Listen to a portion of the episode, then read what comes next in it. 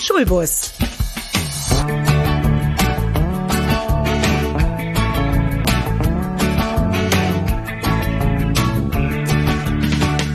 Der Podcast von und mit Andreas Gebhardt zum Thema Schule und Bildung.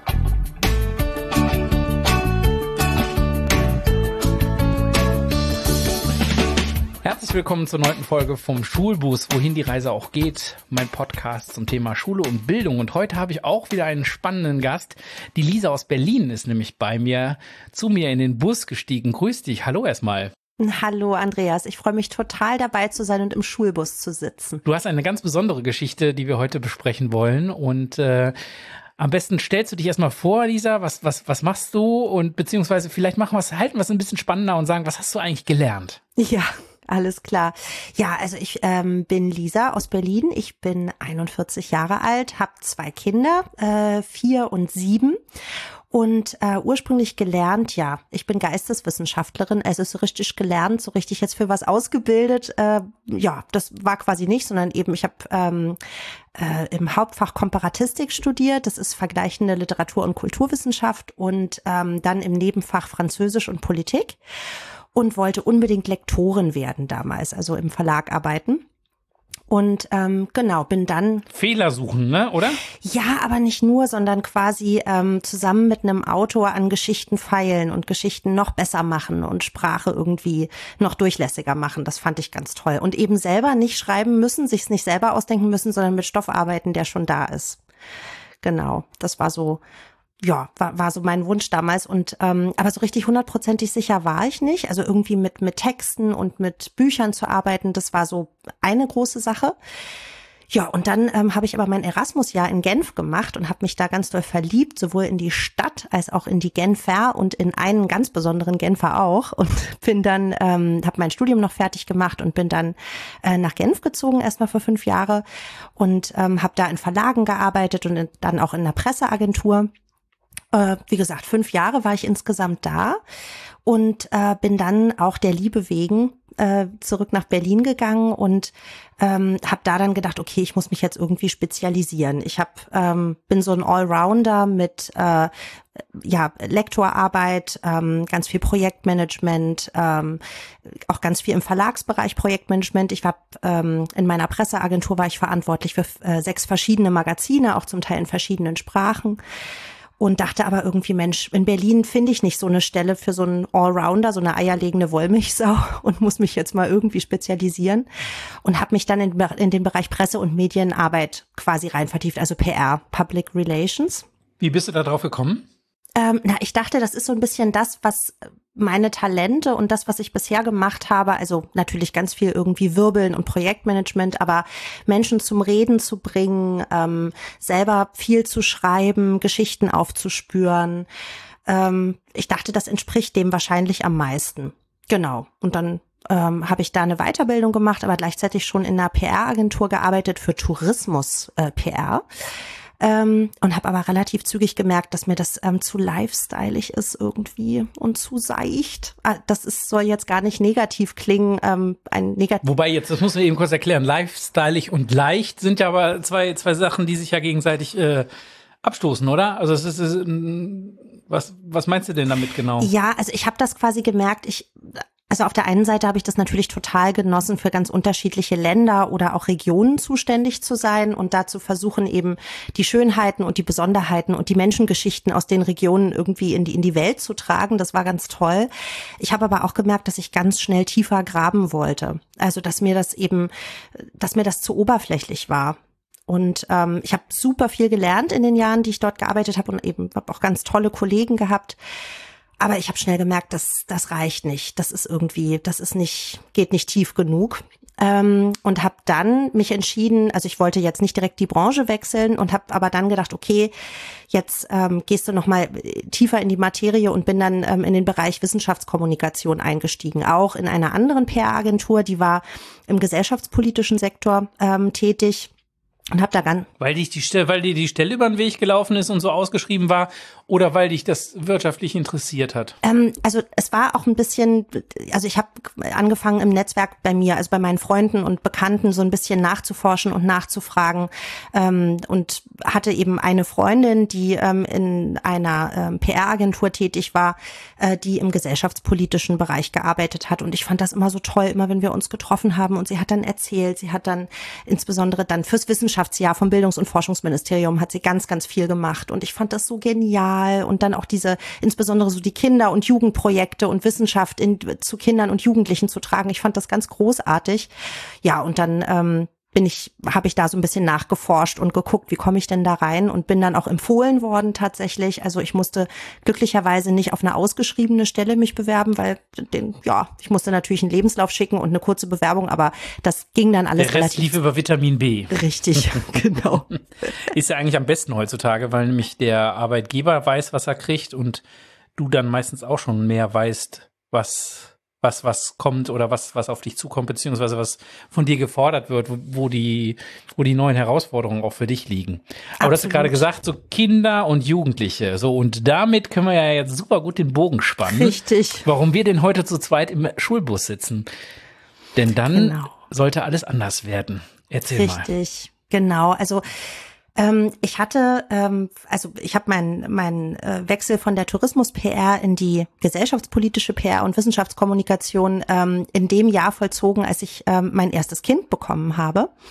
Und ähm, ja, du weißt es selber, Kinder stellen das Leben total auf den Kopf und ähm, verändern einfach alles nochmal. Also verändern dich auch und ähm, die Art, wie du auf dein Leben guckst und wie du lebst und ja, also das glaube ich, das war auch ein ganz wichtiger Entwicklungsschritt äh, auf dem Weg zum Schulbus, warum wir heute hier sitzen.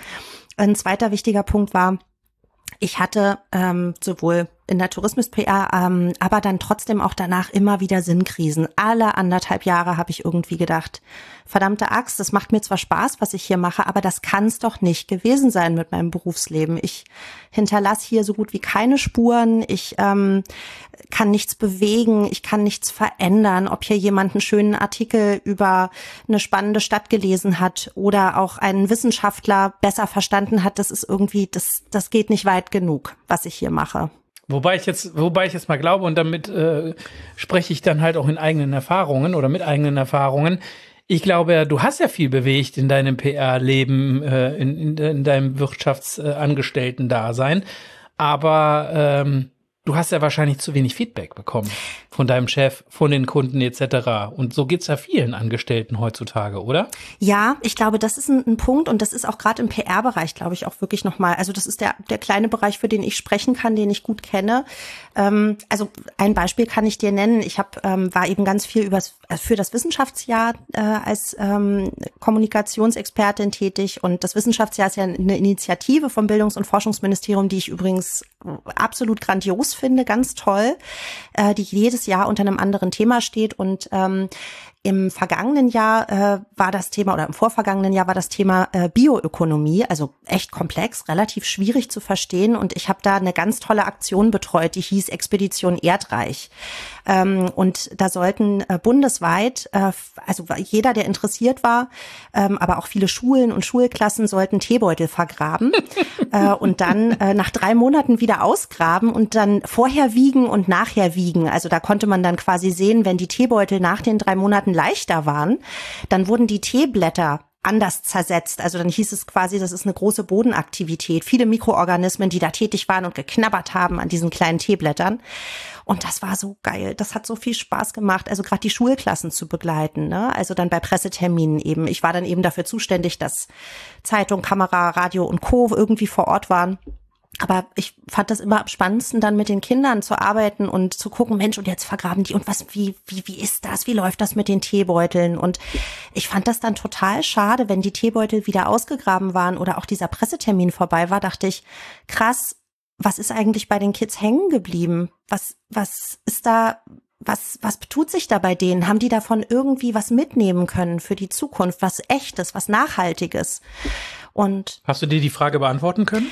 Ähm, Also so mittel. Ich war mit einigen Lehrkräften dann danach noch in Kontakt nach so einem Pressetermin oder habe auch zum Teil von Familien, ähm, die, also das war eigentlich richtig schön. Also die haben dann danach noch mal geschrieben und gesagt, wie toll die Aktion war und wie sehr sie ähm, die Beschäftigung mit dem Boden vor der Haustür, wie sehr das das Familienleben noch mal anders geprägt hat. Also dass man mit offeneren, wacheren Augen quasi sich umschaut und ähm, ja, eben den Boden vor der Haustür ganz anders wahrnimmt. Das fand ich toll. Da hatte ich schon das Gefühl, da ist was passiert. Also da, da hat's, gibt's einen Nachhall. Ähm, ja, aber wie gesagt, also die Sinnkrisen wurden trotzdem nicht weniger. Und ich habe mir gedacht, ich muss hier irgendwie, das, das geht so nicht. Also ich habe hier noch 25, 30 Berufsjahre vor mir, das, das geht nicht. Ich kann nicht die nächsten 30 Jahre Sinnkrisen haben. Ähm, dann kam auch noch mein zweites Kind. Und das bewegt ja auch noch mal ganz viel. Und ähm, ja. Und dann wurden die Sinnkrisen größer? Ja, ja, die wurden größer und dann auch irgendwie so dieses Gefühl der Dringlichkeit. Also, dass ich dachte, krass, du, also du gehst jetzt auf die 40 zu, du musst jetzt hier irgendwie mal richtig Nägel mit Köpfen machen und dich wirklich mal hinsetzen und überlegen, was willst du eigentlich machen? Was willst du machen mit dem, was du gelernt hast? Traust du dir zu, nochmal völlig neu anzufangen? Und wenn ja, was könnte es sein? Und ähm, ich habe ja. Hast du dann, lass mich mal ja. ganz kurz danach fragen, nachhaken.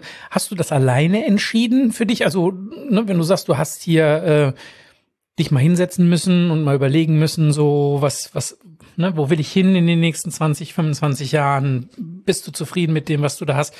Hast du das für dich alleine gemacht oder hast du dich ähm, über deinen Partner reflektiert oder oder äh, über Freunde reflektiert oder hast du das mit dir selber ausgemacht? Also diese ja, also die Sinnkrisen, die habe ich viel diskutiert mit Freunden und mit meinem Partner und äh, meiner Familie.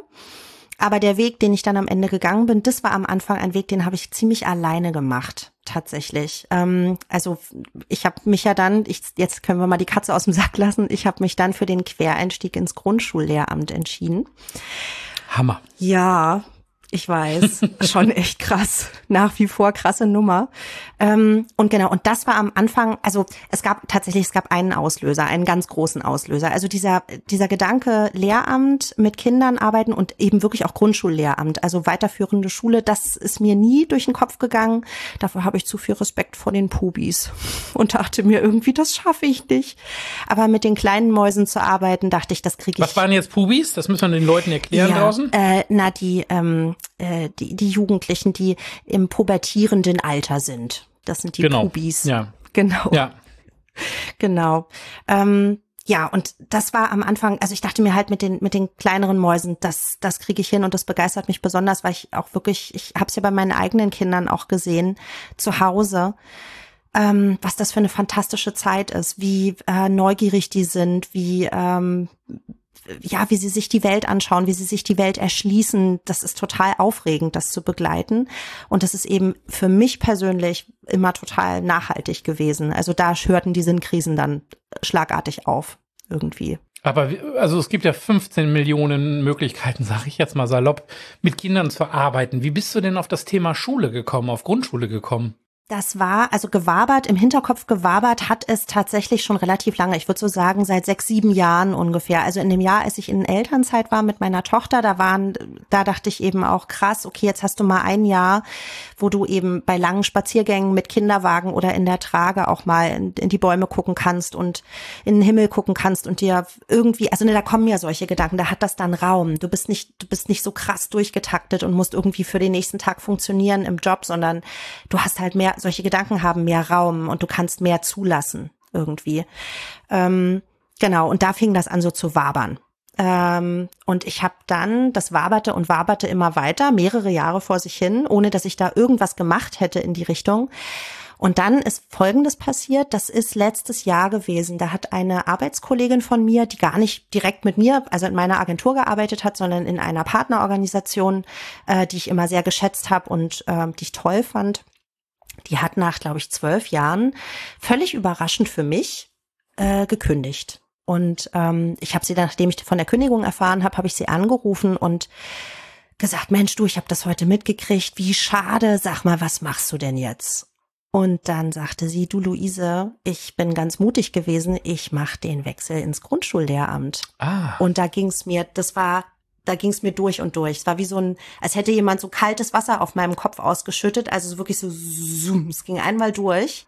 Und ich habe in, we in welcher Form? Lass, lass uns lass uns dran teilhaben. In welcher Form war das? War das für dich ein Schock? War das eine Überraschung? War das so frei nach dem Motto, boah, da habe ich mir ja noch nie Gedanken zu gemacht. Also was was war denn so überraschend für den Moment? Na der der der krasse Gedanke war, die macht das ich bin so neidisch, ich will auch. Mhm. Also das war, das war das Gefühl, wirklich. Also ein Schock, aber im ganz positiven Sinne und auch wirklich mit dem Gedanken, krass, die macht das jetzt, die zieht es durch, ich will das auch machen.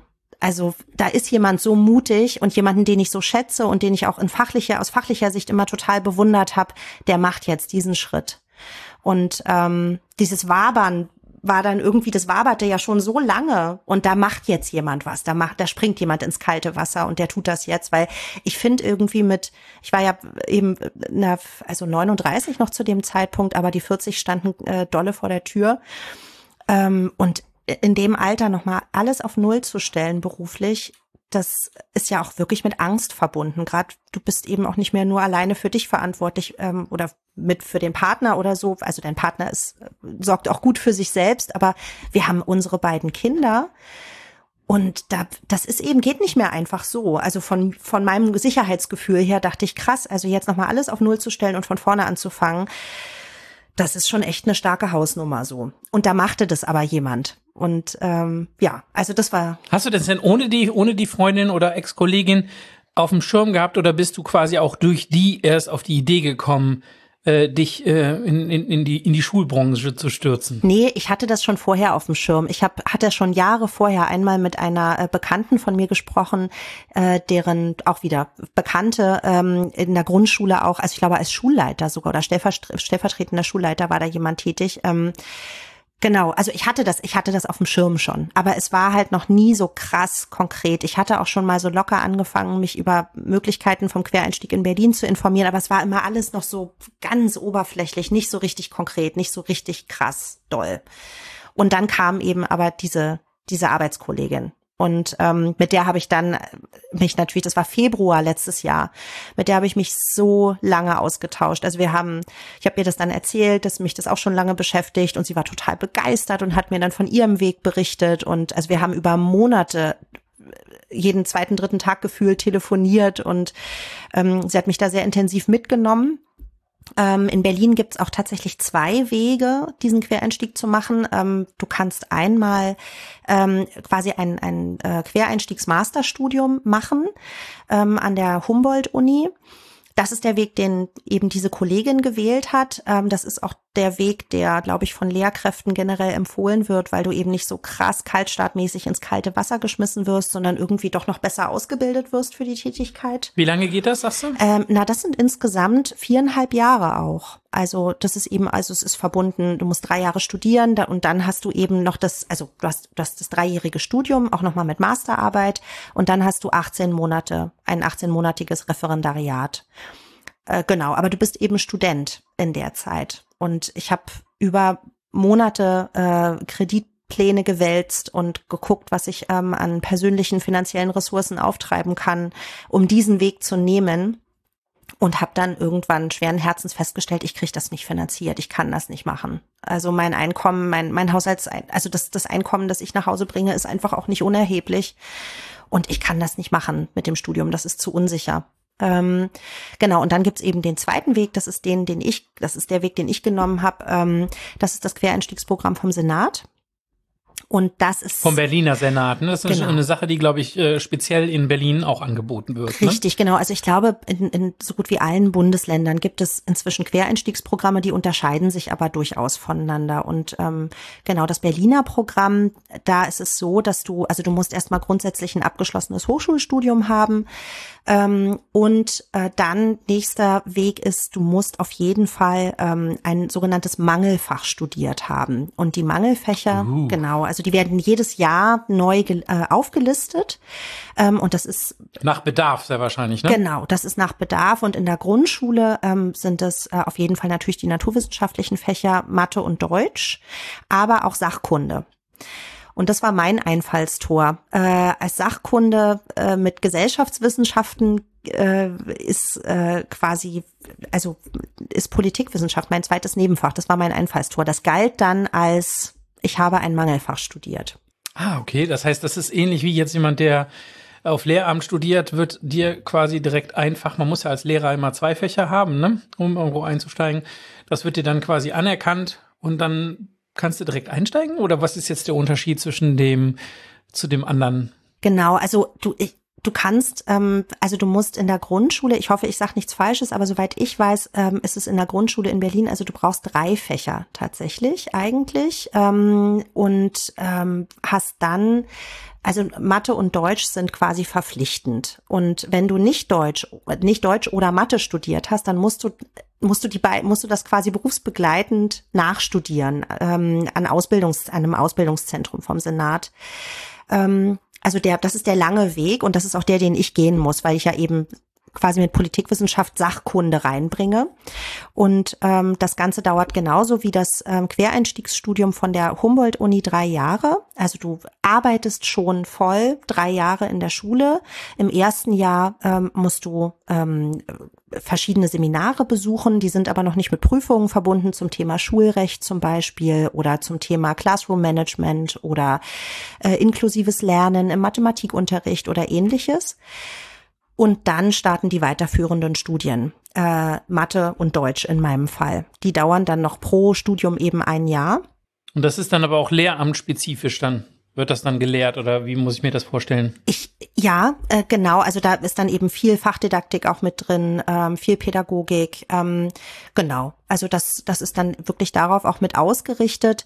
Ähm, du hast dann, also insgesamt sind es drei Jahre und in diesen beiden zwei, zwei Jahren ne, für Mathe und Deutsch, das sind ist auch wirklich mit Prüfungen verbunden. Die musst du auch bestehen. Sonst bist du irgendwann. Hat man raus. bei der anderen Variante dann als, als Studentin oder Student keine Prüfung? Doch, das doch, ist doch genauso. Das wird ist genauso, geprüft, ne? wird genauso geprüft, genau. Du musst auch. Aber du sparst ja. dir dann ein Jahr und hast denn dann Referendariat auch 18 Monate oder wie lange geht das dann bei deiner Version? Genau, also nee, du sparst tatsächlich kein Jahr. Also es sind auch drei Jahre. Du hast drei Jahre. Weil du eben vier gesagt hast, oder habe ich das falsch verstanden? Äh, bei der anderen das, Variante. Genau, ich habe das Referendariat mitgezählt. Also du ah, hast quasi ähm, in beiden Wegen hast du drei Jahre Ausbildungszeit und dann kommt, also die erste erste Teil der Ausbildung und danach kommen die 18 Monate Referendariat. Also du hast in beiden Fällen bist du viereinhalb Jahre in der Ausbildungszeit.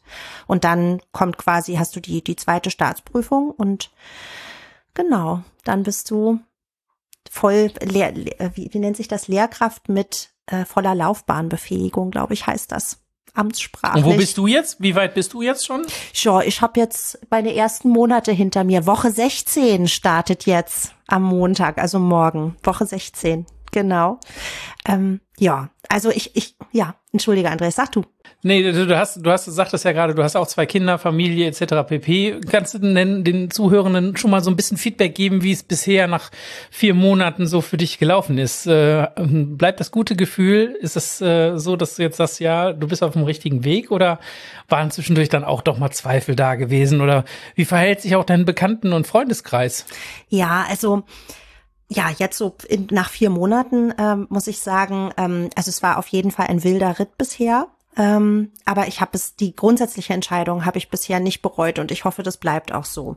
Liegt das bisschen Haushalt macht sich nicht nebenbei, ne? nee, ne? So. Das macht und natürlich hat sich unsere unsere Routine zu Hause auch total verändert. Also ich konnte vorher, also Pandemie sei Dank tatsächlich, da hat sich bei meinem alten Arbeitgeber hatte sich sehr viel verändert. Also ich durfte zu quasi 95 Prozent im Homeoffice arbeiten und äh, das ist natürlich jetzt überhaupt nicht mehr möglich. Und ich verlasse um Viertel vor sieben das Haus und ähm, mein Partner schickt die Kinder on the road dann, äh, Kita und in die Kita und in die Schule. Und ähm, ich bin dann eben wenn, wenn möglich, hole ich die Kinder dann am späten Nachmittag von der Kita und von der Schule ab. Aber ähm, auch gerade, ich muss regelmäßig an den Wochenenden auch noch Unterricht vorbereiten. Oder bin dann äh, abends auch noch äh, zugange, wenn die Kinder im Bett sind. Also die Arbeitsintensität hat sich wirklich deutlich erhöht. Ähm, und ich bin bei weitem nicht mehr so greifbar wie vorher. Ähm, aber ich habe, wir haben das jetzt hier zu Hause auch lange überlegt. Also als es dann klar war, das mache ich jetzt, das probiere ich jetzt. Ich habe dann auch nochmal so einen Realitätscheck gemacht, nachdem ich die ersten Monate so wirklich stark recherchiert habe, wie diese Wege sein könnten ähm, habe ich dann in einer Grundschule hospitiert, also meine ganzen Überstunden zusammengekratzt, zwei Wochen Urlaub genommen und bin dann in die Grundschule gegangen. Und ähm, das war eine ganz wunderbare, großartige Erfahrung in einer ganz, ganz tollen Schule. Ich habe mit der Schule dann auch Kontakt gehalten das Jahr über und äh, bin dort auch jetzt darf dort als Lehrerin arbeiten. Also die Schule hat mich eingestellt. Und das heißt, du hast jetzt während deiner äh, Studienzeit äh, schon eine Stelle bekommen oder ist das eh eine Sache ähnlich wie so ein Dualgeschichte, dass, dass du zu, zur Hälfte der Zeit äh, das in der Schule machst? Weil sonst ist es ja so, dass du mit dem Referendariat ja erst einsteigst in den, in den Praxisteil, sage ich jetzt Richtig. mal. Richtig. Ne? Und das ist der große Unterschied. Eben äh, bei diesem Senatsquereinstiegsprogramm, du, die Voraussetzung ist, du bist von einer Schule eingestellt, also du bist dort äh, unbefristet angestellt und arbeitest von Tag eins an voll. Ähm, also es wird, ich arbeite in Teilzeit, ich habe dann einen Teilzeitantrag gestellt dazu, die, die GEW, die Lehrergewerkschaft, die ist hier äh, ein, eine ganz wichtige Instanz und unterstützt uns alle wirklich sehr, sowohl die Quereinsteiger als auch natürlich die, die Lehrkräfte ähm, die regulären Lehrkräfte und ähm, die hatten sehr dazu geraten, als Berufsanfänger auf gar keinen Fall in Vollzeit zu arbeiten, weil das einfach zu krass ist, weil das eine komplett, du bist ja sowieso schon total überfordert mit dem gesamten Berufsalltag ähm, und das dann auch noch mit 28 Stunden, das ist Vollzeit in der Grundschule, das ist einfach total krass. Ähm, genau, deswegen hab ich, bin ich in Teilzeit, arbeite ich, unterrichte 18 Stunden und ähm, ja, also ich habe großes Glück gehabt mit meiner Schule, für die bin ich einfach nur grenzenlos dankbar. Das ist ganz toll. Also ich habe ein fantastisches Kollegium, ganz wunderbare, tolle Kollegen und auch eine ganz, ganz tolle Schulleitung. Damit, also das ist wirklich wichtig. Ähm, es ist ähm, eine Schule, eine völlig normale Kiezschule, die aber ganz tolle Angebote hat für die Kinder und ähm, tolle Vorbilder. Also ich, meine Kollegen sind ähm, wirklich super und ich kann mich da, habe da ganz viel Zuspruch und ganz viel Unterstützung. Das ist wirklich toll.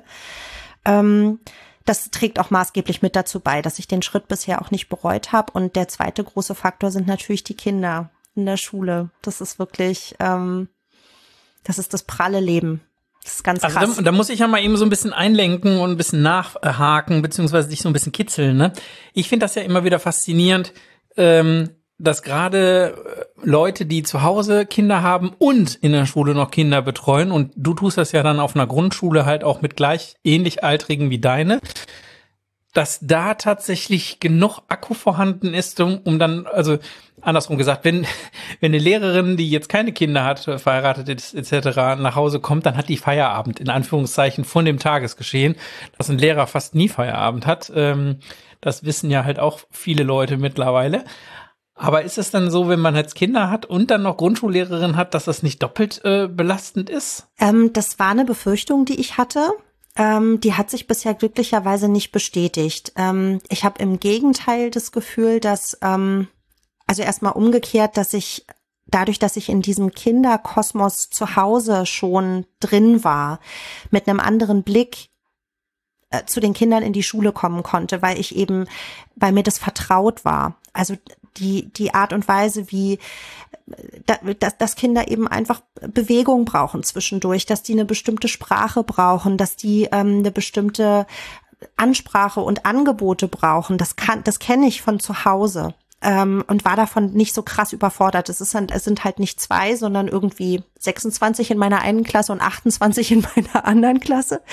Aber das war mir echt vertraut einfach. Das ist das eine. Das war, deswegen war der Schock da nicht so krass, glaube ich. Was durchaus, glaube ich, der Fall sein kann, wenn du das eben nicht als in der Mutterrolle irgendwie kennst.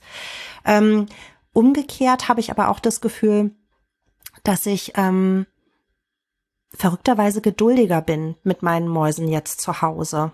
Aha. Ganz verrückt. Ja, doch, ist aber wirklich so. Also vielleicht auch einfach, weil ich dafür dankbar bin, dass es nicht so ein krasser Wuselhaufen ist, sondern einfach nur zwei. Und da merke ich, ach. Der, der, der, Vergleich, der Vergleich ist positiver ja, sehr wahrscheinlich. Ne? Genau. Ne? Verstehe. Das ist, ja. das ist irgendwie ganz gut. Ähm, ja, und ich finde tatsächlich noch das, das Zweite, was ich merke, also es gibt mehrere Faktoren, die mir wirklich dabei helfen, ähm, diesen Doppelblick zu haben von Mutter und, und Lehrkraft. Ähm, der Weg zu den Eltern, also die Art und Weise, wie ich den Eltern gegenüber trete, sei es auf Elternabenden. Ich habe natürlich meine ersten Elternabende, dann war ich sehr aufgeregt vorher, habe die natürlich nicht alleine machen, machen müssen. Also ich habe glücklicherweise keine Klassenleitung, was tatsächlich bei vielen Quereinsteigerinnen und Quereinsteigern in Berlin der Fall ist. Schrecklicherweise, das ist eine immense Überforderung. Das ist ganz, ganz schlimm, dass die das machen müssen, weil die Verantwortung einfach so groß ist und äh, der organisatorische Teil der Arbeit immens. Ähm, und das muss ich Gott sei Dank nicht. Ich bin nur Co-Klassenleitung in zwei Klassen und habe, wie gesagt, zwei fantastische Kolleginnen, die da der großes Bollwerk und der Puffer sind. Ähm, aber die Elternabende habe ich natürlich schon mitgemacht und auch erste Elterngespräche und so. Und ich merke die Tatsache, dass ich selber Mama bin und selber auch in Elterngesprächen in der, bei der Schule meiner Tochter bin. Ähm, das hilft mir dabei, glaube ich, ähm, erstmal grundsätzlich so einen wertschätzenden wertschätzend auf sie zuzugehen, weil ich einfach weiß, wie sie sich fühlen. Ich fühle mich ja auch so. Und ähm, das hilft. Das ist erstmal schon so eine Art von, von Blick oder auch von, von Stimmung, wie du in so ein Gespräch reingehst. So eine Haltung irgendwie. Also mir hilft es tatsächlich.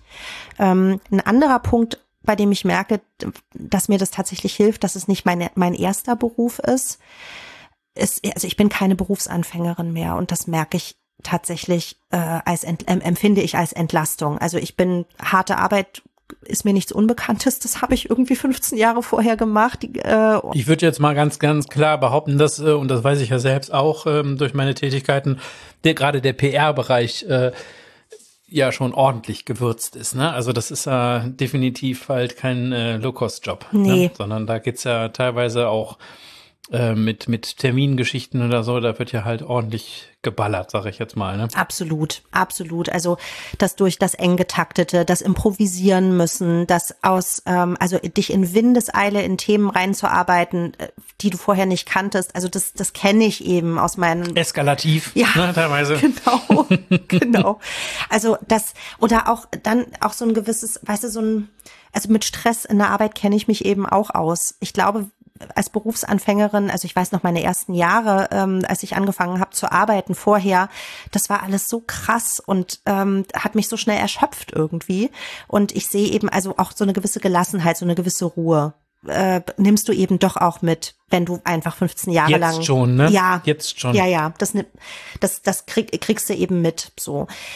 Ähm, was schon dolle hilft, ist einfach, wenn du dir ganz, ganz lange darüber Gedanken gemacht hast, ob du diesen Schritt jetzt machst oder nicht. Also ich habe mir, glaube ich, keine Illusionen gemacht, was das bedeutet, so einen Quereinstieg zu machen, wie hart der ist. Ich habe auch mit ganz vielen Quereinsteigerinnen und Quereinsteigern vorher telefoniert und versucht, möglichst viele Infos zusammenzubekommen. Wo hast du die Adressen oder Kontakte her gehabt? Über Schulen. Vielleicht auch für unsere Zuhörenden ganz wichtig. Ja, also ich habe das tatsächlich, ähm, ich hatte, wollte ja unbedingt hospitieren und habe mich im Bekanntenkreis, also hatte tatsächlich aus dem direkten Familien- und Bekanntenkreis dann ähm, äh, hatte ich mehrere engagierte, tolle Leute, die gesagt haben, Mensch, ich habe Freunde, die sind Grundschullehrer und oder Grundschullehrerinnen, geh doch, ne, hier ist die Telefonnummer, ich habe mit denen gesprochen, du darfst sie gerne mal anrufen. Vielleicht ist bei denen ein Praktikumsplatz frei. Und da, wenn ich mit denen in Kontakt war, habe ich dann direkt nachgefragt. Kennt, habt ihr Quereinsteiger an der Schule? Wenn ja, dürfte ich mit denen in Kontakt treten, um ihre Erfahrungen zu hören. Und das durfte ich in der Regel auch. Wann das, äh, ist das in Berlin so viel? Also sind das so viele Quereinsteiger? Weil momentan in Köln habe ich das Gefühl, das sind noch relativ wenig, weil es auch vielleicht nicht so gefördert wird, wie es bei euch durch den Senat oder durch, durch Berlin gefördert wird. Ähm, oder die Stellen dementsprechend noch nicht da sind. Ja. Aber es klingt ja so bei euch, als wenn das so schon ähm, etwas länger oder etwas besser läuft. Ja, also wir haben, ich hoffe, ich irre mich jetzt nicht, aber ich glaube, im Grundschulbereich sind 40 Prozent der Lehrkräfte keine, quasi keine regulär ausgebildeten Lehrkräfte, sondern Seiten- oder Quereinsteiger, glaube ich. Ich glaube, es sind 40 Prozent. Es ist wirklich sehr viel. Oh, das ist auf jeden Fall schon eine, eine große Zahl. Ne? Wie ist das denn äh, Du sagtest ja jetzt, drei Jahre sind das dann halt auch auf dem Weg, den du dann über dieses Senatprogramm gehst und dann hast du halt nochmal 18 äh, Monate äh, Referendariat. Aber du bist ja jetzt quasi schon im Berufsleben drin. Wo unterscheidet sich denn das Referendariat zu dem normalen Referendariat? Kannst du uns dazu was erzählen? Also das, was ich so mitbekomme, ich, ich habe natürlich ähm, auch bei uns im Kollegium Referendarinnen, Referendare. Ähm, glaube tatsächlich, also ich freue mich jetzt aktuell ziemlich aufs Referendariat, auch wenn ich auch da denke, es wird sehr, sehr hart werden. Ähm, aber ich glaube, du lernst nochmal den Beruf von der Pike auf in diesen 18 Monaten. Also was ich jetzt mache, ist, ich ähm, Theorie oder angewandte Theorie. Ja, oder einfach auch wirklich reingeschmissen ins kalte Wasser und zu versuchen, nach bestem Wissen und Gewissen die Unterrichtsstunden vorzubereiten und zu gestalten, dich ganz viel mit den Kollegen auszutauschen, aber du hast es, du bist quasi dafür überhaupt nicht ausgebildet, sondern du versuchst es einfach nach bestem Wissen und Gewissen so gut wie möglich für die Kinder zu machen. Und das sind eben, also ich glaube, die Zeit arbeitet für dich. Das erste Jahr ist erfahrungsgemäß immer das härteste und das wird dann etwas besser.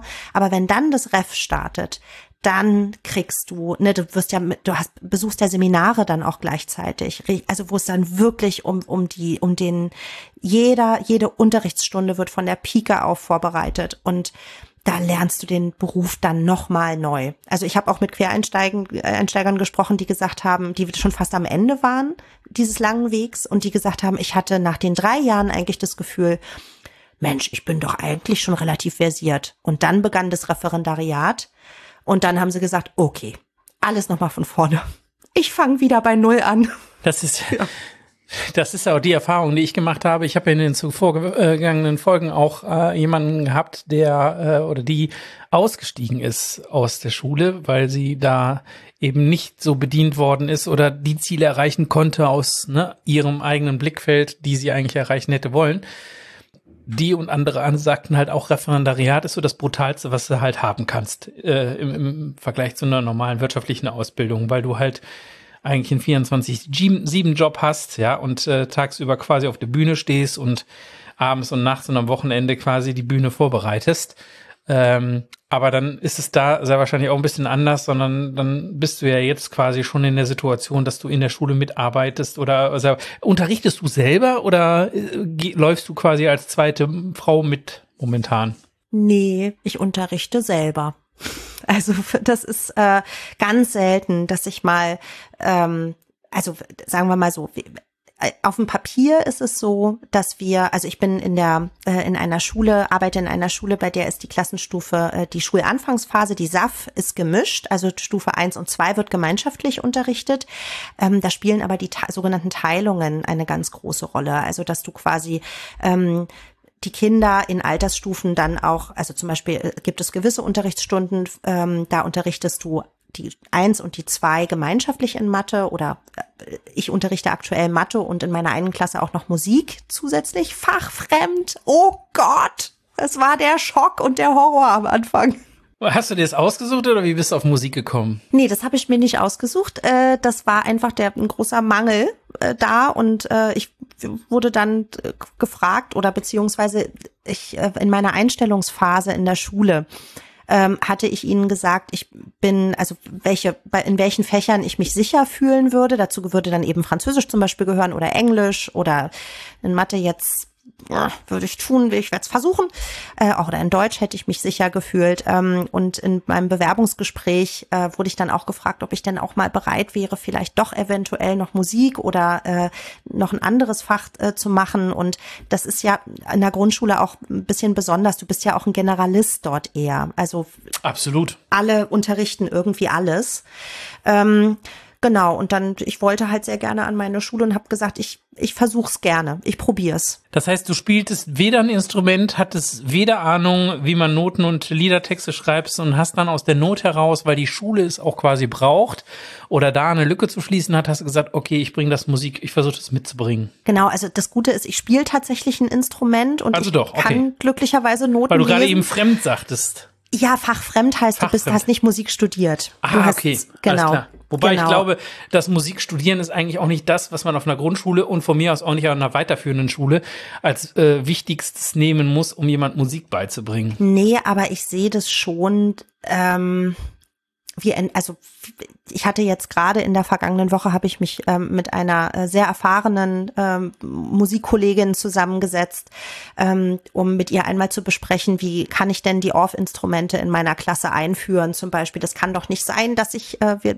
haben jetzt vier Monate damit verbracht, ähm, unterschiedlichste Lieder miteinander einzustudieren. Ähm, ich habe Klanggeschichten mitgebracht, ich habe Rhythmusspiele mit den Kindern gemacht, äh, wie ich habe einen Rap geschrieben, äh, letzte Woche haben sie sich sind haben wir über das Thema Opernmusik gesprochen. Nächste Woche mache ich äh, Hänsel und Gretel, die Oper ähm, mit den Kindern natürlich nur so eine ganz oberflächliche Einführung, aber dass sie so ein bisschen was mitkriegen. Ich war ganz stolz. Letzte Woche konnten sie das nämlich tatsächlich konnten sie die Stimmlagen einordnen. War ich ganz stolz auf die Mäuse und haben dann das ist ein Tenor, haben sie dann gebrüllt, wenn sie das Musikbeispiel ge gehört haben. Da war ich sehr zufrieden. Ähm, aber du merkst den Unterschied einfach nochmal total. Wenn du mit mit einem wirklich mit jemandem, der Musik studiert hat und dann eben auch noch die didaktische Ausbildung hat, das ist eine, qualitativ nochmal eine völlig andere Hausnummer. Und aber genau den Austausch brauchst du. Du musst dich dann mit den Kollegen zusammensetzen und, und dir versuchen, diesen Input irgendwie heranzuholen und zu schauen, wie du das hinbekommen kannst. Das ist, das ist für mich Wahnsinn äh, und faszinierend. Und da ziehe ich einmal mehr den Hut vor dir, als ich es bisher getan habe oder aus unserem Vorgespräch schon heraus. Du musst quasi vorne 100 Prozent geben saugst aber mit 150 Prozent hintenrum rein, um überhaupt vorne die 100 Prozent zu bekommen oder zu erhalten. Das stelle ich mir völlig grässlich vor. Das äh, klingt ja schon nach vorprogrammiertem Burnout, oder? Also ich glaube, ganz vielen geht es tatsächlich so. Ähm, und die, die Problematik ist dann, wenn du dann eben auch noch eine Klassenleitung übernehmen musst. Also ein klassisches Beispiel, eine ähm, Quereinsteigerin, mit der ich zusammen in der Ausbildung bin, die äh, ist an einer anderen Schule, hat dort die Klassenleitung übernommen von einer vierten Klasse und muss vier Fächer unterrichten. Äh, Sachkunde, Mathe, Deutsch und Englisch. Dass die überhaupt noch steht, weiß ich nicht, wie die das macht. Keine Ahnung, wie die das überlebt. Das ist einfach total übel. Das ist richtig krass. Und ich. Hast du denn da keine Angst vor? Oder hast du schon ein Rezept für dich selbst gefunden, dass du da einen Schutzzaun ziehst direkt von Anfang an und sagst, ich lasse das so weit gar nicht rankommen, wie das vielleicht einige Leute an sich haben rankommen lassen? Mein Rezept tatsächlich ist meine Schule und meine Schulleitung. Das ist, ich habe einfach immenses Glück dort, weil meine Schulleiterin ähm, das habe ich schon in den ersten Gesprächen gemerkt, das habe ich auch schon gemerkt in der Hospitation. Ähm, die, die Kolleginnen und Kollegen dort, die sind mit einer ähm, mit einer derartigen Schutzhaltung auf, auf mich zugekommen, was, glaube ich, ziemlich untypisch ist für Quereinsteiger, dass die so viel Schutz bekommen aus dem Kollegium. Ich glaube auch insgesamt für Schulen, wenn ich dir da mal eben reingrätschen darf, weil ich habe in der letzten Folge 8, äh, empfehle ich auch mal reinzuhören, ähm, eine Business School hier in, in, in Köln im, im Schulbus gehabt, beziehungsweise Ingo Stolle im Schulbus gehabt, der sagte auch ganz klar, es geht am Ende des Tages darum, wie du mit den Lehrkräften umgehst. So, und die, die, der Respekt und der, die Akzeptanz fängt eigentlich schon und das ist ja dann ähnlich wie in Wirtschaftsbetrieben, ne? man sagt ja auch immer, der, der Fisch stinkt vom Kopf an. Ähm, der fängt bei der Schulleitung an. So, und äh, eine Schulleitung kann sich selbst gegens Land, ja, und äh, gegen die Kommune quasi ein bisschen gegenlehnen und da halt ein bisschen Schutzfunktion schon vor, vor, vorausplanen, ähm, damit das halt nicht so ins Kollegium reinbrennt. Und ähm, wenn du es hinbekommst, die Chemie im kompletten Lehrerkollegium äh, quasi äh, schön zu halten, dann ähm, bringt das halt auch entsprechende Ernten auf der anderen Seite. Kannst du das bestätigen? Ja, das kann ich total bestätigen. Also ähm, das ist ja, Punkt. Kann ich nur noch ein großes Ausrufezeichen dahinter setzen. Also ähm, die, ich kenne ja jetzt nur eine Schule, ähm, deswegen kann ich auch nur von dort berichten, aber ich empfinde unsere Schulleitung als ähm, sehr, sehr unterstützend, unheimlich freundlich, wertschätzend und respektvoll, äh, sehr darum bemüht, die Kollegen weitestmöglich zu schützen, ihnen weitestmöglich entgegenzukommen. Und in meinem persönlichen Fall hat auch da die Schulleitung eben in Absprache auch mit den Kollegen dafür gesorgt, dass ich eben nicht verbrannt werde weil die wissen, was, was das heißt, wenn ich da anfange als Berufsanfängerin. Und das, ich muss nur zwei Fächer unterrichten, also eben auch, und das eine Fach auch nur in einer Klasse. Ähm, ich habe keine Klassenleitung. Ähm, und ich werde, natürlich muss ich oft, auch oft vertreten, aber jetzt bei weitem nicht so oft, wie ich in meinen Klassen stecke. Und auch das ist auch ein Berufsalltag für ganz viele Quereinsteigerinnen und Quereinsteiger, dass die nur als Vertretungen eingesetzt werden. Und das ist total beschissen, weil du keine Beziehungen zu den Kindern, also jedenfalls nicht so schnell Beziehungen zu den Kindern aufbauen kannst und überhaupt in den Beruf reinfinden kannst. Ähm, das habe ich alles nicht. Und das ähm, ist sehr bewusst, glaube ich, entschieden worden, um mich zu, um mich zu schützen und um mir quasi diesen schwierigen Schritt so leicht wie möglich zu machen. Und ähm, wie jung ist eure Schulleitung? Oh, das, weißt ist, du das? ist eine gute Frage. Ich würde sie auf um die Na, ich würde sie auf Mitte, vielleicht auf 50, Mitte 50 schätzen. Okay, Ja. aber auch schon noch was jünger halt, ne? Weil ich glaube, das scheint auch heutzutage, egal ob jetzt im, im Schulsektor, aber auch im wirtschaftlichen Bereich viel auszumachen, ob man einen jüngeren Chef hast, der vielleicht auch nochmal ganz andere Horizonte betrachtet als konservativ alt und äh, hat dann auch die Möglichkeit, Neuere, Neuerungen quasi anzubringen, die auch dem Kollegium am Ende des Tages zugutekommen halt. Auf jeden Fall. Und die Qualität, die Qualität des Lehrerberufs ist auch dann halt extrem äh, anhebt. Lass uns doch bitte noch mal ganz kurz, um das Ding auch rund zu machen in so einem Talk und in so einem Interview, über das Finanzielle sprechen halt, beziehungsweise die Sicherheit sprechen. Ich höre ja immer wieder auch Lehrerinnen und Lehrer, die sagen, ja, wenn ich jetzt ehrlich bin, hat mich das Beamtentum und der sichere Job auch schon irgendwie mindestens ein Drittel äh, dazu beigetragen, den Job zu wählen. So, jetzt ist es ja, glaube ich, bei Quereinsteigern, korrigiere mich, wenn ich schlecht informiert bin, ist es ja so, dass du nicht verbeamtet wirst. Oder? ähm, also Ist das bei dir, ist das bei dir ein Grund gewesen? Also ich bewundere dich ja wirklich von vorne bis hinten, dass, dass du so engagiert dich in so eine Branche rein begibst, weil du etwas abgeben möchtest, ja, und äh, etwas Sinnvolles tun möchtest am Ende des Tages, am Ende deines Berufslebens zurückblicken möchtest und sagen möchtest, ich habe was geschafft. äh, Ich war, es war nur ein kleines Rädchen, aber ich bin eins gewesen. So, und dann gibt's halt irgendwelche Leute, die wirklich halt auch aufs Finanzielle achten halt und sagen, okay, Lehrer sein ist zwar brutal, aber am Ende des Tages, ich habe eine sichere Rente, heute äh, jedenfalls äh, noch gesehen. Ähm, man weiß ja auch nicht, wie sich das entwickelt. Äh, ich ähm, kriege mein Gehalt sicher, egal was passiert. So, war das für dich überhaupt gar kein Aspekt? Hast du da mal für eine Minute hingeguckt oder war das für dich total unrelevant? Wie denkst du darüber? Ähm, das war ein, ein kleiner Teil in meiner Entscheidung. Also der, der wichtigste Teil ist der, den du gerade sehr schön beschrieben hast, äh, nämlich genau das. Also ich möchte irgendwie auf mein Berufsleben am Ende zurückgucken und sagen, ein kleines Rädchen bin ich gewesen, aber ich habe ein bisschen was, ein kleines bisschen was bewegt. Und ähm, ich weiß noch, ich habe das meiner Schulleiterin im Bewerbungsgespräch gesagt, wenn ich im Jahr ein Kind habe, das keine Angst davor hat, in die Schule zu kommen, das Freude am Lernen hat und das ähm, die Flügel ausbreitet und fliegt und ich habe das dabei begleiten können, das reicht mir. Ein Kind reicht irgendwie. Und ähm, das, das war der Hauptgrund, äh, warum ich diesen Schritt gegangen bin. Ähm, die Tatsache, wir hatten ja das ja vorhin schon mal, ne, so in der, in der Lebensmitte mit 40 nochmal von vorne anzufangen, mit zwei Kindern zu Hause, da kann das Gehalt nicht unerheblich sein. Äh, weil ich muss eben ja trotzdem was erwirtschaften, damit wir ähm, auch hier gut leben können als Familie. Ähm, deswegen wäre es, glaube ich, hätte ich jetzt nicht in den Kita-Bereich gehen können, weil der einfach so entsetzlich unterbezahlt ist. Also jedenfalls hier in Berlin. Ähm, das hätte ich, das wäre nicht gegangen. Aber du kannst ja als Quereinsteigerin auch keine Gehalt, äh, Gehaltsverhandlungen führen, wie das bisher aus deinem Wirtschaftsjob äh, hast tun können, ne? Dass man so Jahresabschlussgespräche, Personalgespräche hat und dann die Stellschrauben auch von seiner Seite aus ein bisschen anziehen kann? Äh, oder ist das im, als, als freie Lehrerin möglich, wenn du schon keinen kein Beamtengehalt be beziehst? Genau, also nee, das ist nicht möglich. Ähm, ich bin quasi Angestellte im öffentlichen Dienst und werde hier ganz klar quasi, also bei mir ist es die Erfahrungsstufe E12, ähm, als, also ich habe einen Magisterabschluss, ähm, Erfahrungsstufe, äh, also es ist der, die, E, die Stufe E12 und dann Erfahrungsstufe 1. So werde ich jetzt aktuell gerade bezahlt. Das sind netto was ist denn das, 300 Euro weniger als das, was ich in meiner alten äh, Arbeit verdient habe.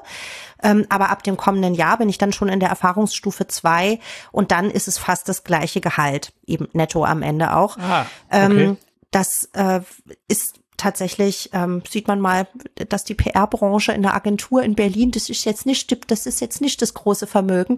Aber ähm, also finanziell ist es für mich jetzt kein massiver Einschnitt gewesen, glücklicherweise. Aber wenn du denn, das ist ja spannend, wenn du da jetzt direkt mal einen Strich ziehst, Stand heute, ähm, 11. Dezember, 7 Uhr und äh, 51 Minuten, ähm, wenn du da einen Strich ziehst und sagst, okay, äh, es rentiert sich aber tatsächlich jetzt schon, dass du sagst, es ist weniger Arbeit, beziehungsweise weniger Arbeit mu- muss man ja gar nicht sagen dürfen äh, können. Es ist angenehmere Arbeit, es ist unterm Strich schon stressfreiere Arbeit, dass sich das Preis-Leistungs-Verhältnis lohnt, wenn man das gesamtheitlich betrachtet. Kannst du das heute schon sagen? Also stressfrei ist es ganz bestimmt nicht. Es ist nicht an, also es ist nicht angenehmer, es ist nicht stressfreier, es ist weiß Gott nicht weniger. Also ich arbeite jetzt mehr als vorher, äh, deutlich mehr. Also ich habe vorher 35 Stunden gearbeitet und ähm, jetzt eben, wenn ich alles zusammenzähle, äh, bin ich bei etwa bin ich bei etwa 40 Stunden, 42 Stunden in der Woche. Wirklich Arbeits. Äh, ne? Wobei jetzt in der Ausbildungszeit, wenn du fertig bist, ja wahrscheinlich wieder weniger, oder? Also ehrlich gesagt, das, da bin ich mir nicht so sicher. Also ich glaube, das eine sind eben, natürlich dauert dann möglicherweise die Unterrichtsvorbereitung nicht so lange. Also aktuell ist es so, dass ich jede Unterrichtsstunde muss ich mal zwei nehmen in der Vorbereitung und dann auch in der Nachbereitung. Ich habe natürlich keine Korrekturen, aber es gibt eben andere Formen der Nachbereitung und wahnsinnig viel Vorbereitung. Das hast du davon, hast du, glaube ich, irgendwann hast du so einen Fundus an, an Dingen, an Material. Ähm, das wird, glaube ich, leichter. Aber das ganze andere Thema äh, Dienstbesprechungen, ähm, der Austausch mit den Eltern. Ähm, ich bin tatsächlich bei einem Kind, äh, auch das ist dann plötzlich Teil nicht hundertprozentig Teil deiner Aufgaben, aber du entscheidest dich halt dann doch dafür, da mitzumachen. Also ich habe in meiner einen Klasse ein Kind, ähm, das aus äh, einer Familie stammt, die geflüchtet ist, ähm, die einen, also einen nicht geklärten Aufenthaltsstatus haben. Die sind äh, zu neunt oder zu acht, glaube ich, äh, zu Hause in einer ganz kleinen Wohnung. Ich bin da ganz eng in Absprache mit der Schulsozialarbeit. Die Familie spricht nur, also die, die Eltern sprechen nur Französisch. Das heißt, ich bin bei ganz vielen Gesprächen als Übersetzerin dabei. Ich versuche Willkommensklassen für die älteren Kinder Kinder zu organisieren. Ich kaufe meinem kleinen Mauselschnubbel in der Klasse, der hat keine Federtasche, sondern hatte eine kleine einen Gefrierbeutel als Federtasche. Dann hat er natürlich von mir eine Federtasche gekriegt. Für den Laternenumzug hat er keinen Laternenstab gehabt, kriegte er natürlich einen Laternenstab und so weiter. Und das sind, ja, das ist, das sind eben auch alles Sachen, die einfach Teil der, des bunten Sammelsuriums der Aufgaben sind. Und ähm, deswegen würde ich jetzt sagen, so vom, von der Zeit her ist das weiß Gott nicht weniger. Vom Gehalt her ist es so, ähm, ich finde tatsächlich, ich persönlich, es liegt aber vielleicht auch daran, weil ich einfach in der Agenturbranche in Berlin gearbeitet habe, im gesellschaftspolitischen Bereich, jetzt nicht irgendwie Automobilindustrie oder Genussmittel oder so. Ähm, ich finde, ich bin gut bezahlt, also gerade jetzt dann auch später in den weiteren Erfahrungsstufen empfinde ich mich als gut bezahlt. Und in Berlin kannst du tatsächlich, wenn ich das schaffe, vor 45 mit allem fertig zu werden und die zweite Staatsprüfung vor 45 noch zu schaffen, wird bei mir ganz schön knapp, aber mal gucken, ähm, dann wirst du noch verbeamtet in Berlin. Berlin verbeamtet wieder. Ah, okay. Die Option, die Option ist quasi da steht noch eine Tür halb offen, beziehungsweise ein Fuß in der Tür. Das ist ja schon mal ganz, ganz äh, positiv, weil ich bin schon der Meinung, dass das, was ihr da leistet, äh, auch ähm, eine gewisse Bezahlung oder eine gewisse Anerkennung äh, verdient hat. Äh, teilweise seid ihr einfach dermaßen unterbezahlt, was ihr da leisten müsst heutzutage und äh, auch gesehen am gesamten Schulsystem. Also nicht nur am normalen Stoff, der darüber kommen muss, sondern äh, wie das bisher alles noch so strukturiert ist äh, und ihr müsst da mitlaufen. Das ist schon sehr faszinierend und ich hoffe, dass du als positive ganz viele Zuhörerinnen und Zuhörer jetzt hast, die äh, sich vielleicht dich auch so ein bisschen nehmen als Mitentscheidungskriterium halt äh, in ihrer Überlegung auch äh, in den gleichen Weg oder einen ähnlichen Weg wie du zu gehen. Deswegen vielleicht nochmal so zusammenfassend, was, was äh, hast du vielleicht noch so ein, zwei, drei Tipps, für Leute, ähm, worauf sie achten sollen, was, äh, was sie machen sollen, damit die bestmöglich halt in deine Fußstapfen treten können oder in, in die Branche auch einsteigen können als Seiteneinsteigerinnen oder Seiteneinsteiger? Ähm, also ich glaube, der, der wichtigste Tipp ist, guckt euch die Schulen gut an, an die ihr kommt. Ähm, wenn möglich, auf die, in diesem, auf diesem Weg der Entscheidungsfindung ähm, versucht zu hospitieren, ähm, um einfach mit Schulen in Kontakt zu treten. Das ist, glaube ich, mit einer der wichtigsten Punkte. Ähm, wenn du in einer Umgebung bist, die wertschätzend mit dir umgeht und die du als inspirierend empfindest. Also auch fachlich. Ich finde unsere Schule fachlich auch einfach fantastisch. Wie gesagt, das ist eine völlig normale Kiezschule, aber ähm, in Mathe äh, bin ich in eine ganz wunderbare äh, Fachkonferenztruppe mit eingebunden, ähm, die wirklich versucht, innovative Wege zu gehen, Mathe neu zu denken, neue Vermittlungswege zu finden, wie wir Kindern Mathe anders beibringen können. Und das ist so beeindruckend und so toll, das ist so inspirierend und du hast wirklich das Gefühl, es ist eben nicht ähm, das, was ich auch von, ich habe mit einer Lehrerin in meiner Hospitation gesprochen, die ähm, äh, tatsächlich mit dem Gedanken gespielt hat, auszusteigen aus dem Beruf und die eben auch gesagt hat, sie hat das Gefühl, dass warum sie eigentlich Lehrerin geworden ist, kann sie gar nicht machen. Die Zeit mit den Kindern und die Zeit für wirklich guten Unterricht, für gute Unterrichtsvorbereitung schrumpft immer mehr und sie ist mit administrativen Tätigkeiten quasi überschwemmt und hat für das Wesentliche keine Zeit mehr. Und die Umstände der quasi das System, in dem sie arbeiten muss, ermöglicht ihr gar nicht auf die Kinder so einzugehen, wie sie das gerne hätte. Und sie hat eben das Gefühl, sie kann da gar nichts bewegen. Und dieses Gefühl habe ich nicht tatsächlich. Ähm, ich habe das Gefühl, das kommt auf jeden Einzelnen an. Und wenn du mit, ähm, mit Herzblut und mit äh, Leidenschaft und mit einem ganz individuellen Blick und auch mit einer ganz großen, ich glaube, Reflexionsfähigkeit. Das ist vielleicht auch noch mal so eine Sache, weil die Kinder, die, die sind die größten Lehrmeister. Die sind die, du bist auf dich selber so krass zurückgeworfen dann, ne? Also wie gehst du eben damit um?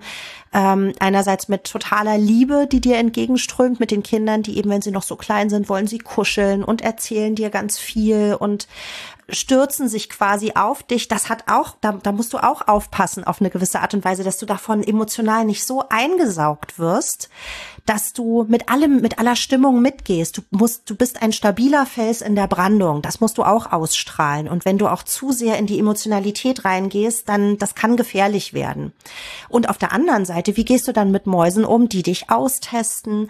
ähm, die dir spiegeln, ich finde das gerade echt richtig langweilig, ich finde das doof und dich finde ich gerade irgendwie auch doof. Wie gehst denn du damit um? Bist du dann persönlich angegriffen? Bist du, nimmst du, bist du persönlich beleidigt? Ist alles, das, die ganze Klaviatur, die kommt natürlich, aber wie gehst du dann damit um? Also diese Reflexionsfähigkeit, immer wieder zurückzukommen und zu sagen, okay, ähm, du, alles klar, ich gerade empfindest du mich so und so, ich kann gerade keine gute Lehrerin für dich sein, probieren wir mal auf eine andere Art und Weise.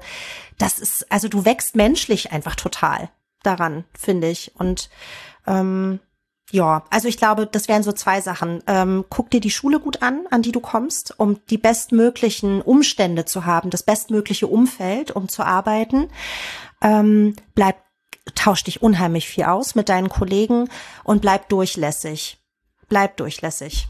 Irgendwie. Reflektier dich selbst stark und sei gnädig mit dir.